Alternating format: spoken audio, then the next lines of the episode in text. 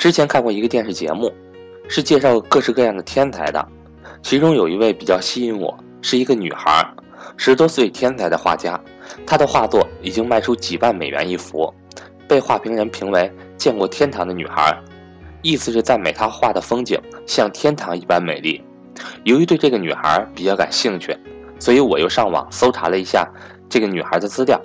天才女孩画家当然吸引了很多记者的采访。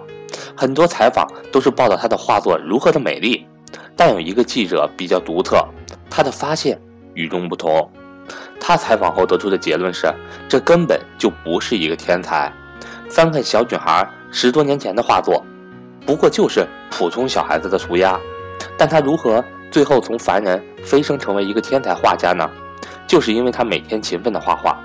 记者采访发现，几岁开始，他每天都要涂鸦十几个小时。除了吃饭睡觉，就是在画画，就这样画了十多年。从早期的画作来看，看不出任何天才的迹象，但他绝对是对画画有极大的热情，即将这个热情转化为勤奋。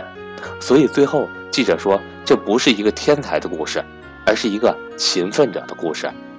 我很认同这个记者的观察，世界上有很多天才，甚至我们绝大多数人都拥有某个领域上的绝对触觉。但天才离大师还有一段很大很远的距离，这个鸿沟的跨越必须靠的是近乎孤寂的勤奋。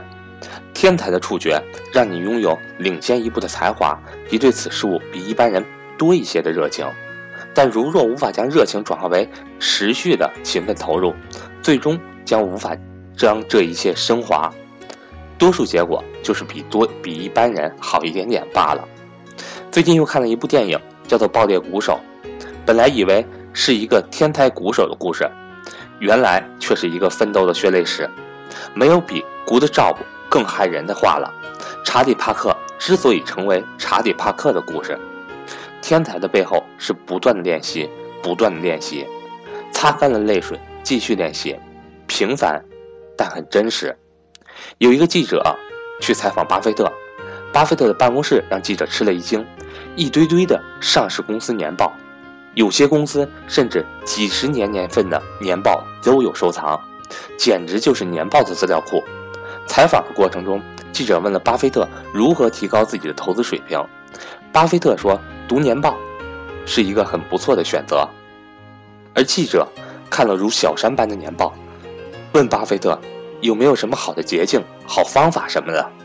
巴菲特说：“有的，我建议。”你从字母 A 排序开始读。世界上最可怕的是，比你聪明的人，比你还勤奋。另外一点，为坚持而坚持，为努力而努力，总是难以持久的。天才式的勤奋，往往是因为天才们对这个领域有着极大的热情。正因为有着极大的热情，坚持的过程中，更多是一种享受的过程。过程之中，不断的思考，改进自己的记忆，而记忆的提升。又引发更大的热情，如此良性循环。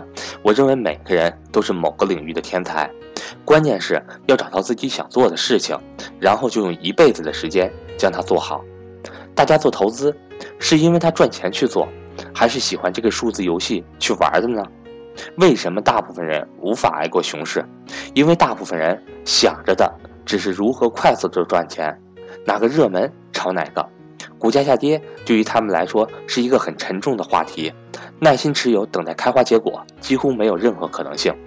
如果你享受投资的过程，享受做上市公司的各种数据分析，享受发现优秀的公司，享受持有低估的股票的心理满足，享受股价下跌时又捡到便宜货的惊喜继续买进，我相信赚钱只是自然而然的一个结果，附带的奖品。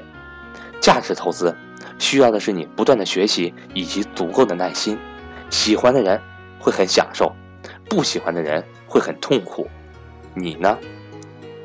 我是班主任韩登海，作为一个遵从价值投资理念的初学者，我在不断的学习。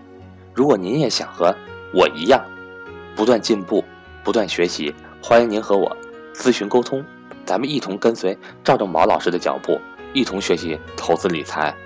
另外。格局本月二十二号有安排家庭资产配置线上班，二十八号在成都有安排赵正宝老师的线下学员面授班，我也会参加，期待你的光临。我的手机和微信为幺三八幺零三二六四四二。